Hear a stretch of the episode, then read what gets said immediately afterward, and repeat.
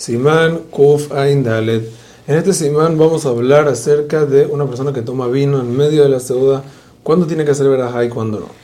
En el Saif Aleph el Shulchan nos enseña, una persona que va a tomar vino, tenemos que saber que tanto sea mebushal como no mebushal. No es que ahorita un vino mebushal no se considera vino, es vino, sí dice Robadia.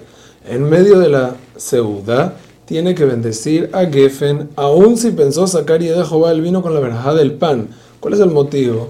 Porque el vino es importante y necesita una verajá por sí solo y no se saca verajá con otras cosas.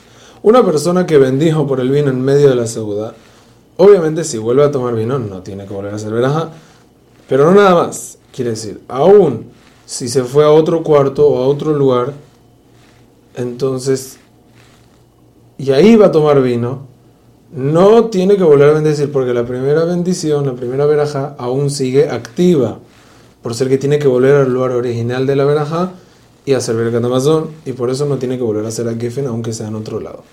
Antes de bendecir y tomar vino en medio de la comida, debe fijarse que sus manos están limpias por cabod a la verajá.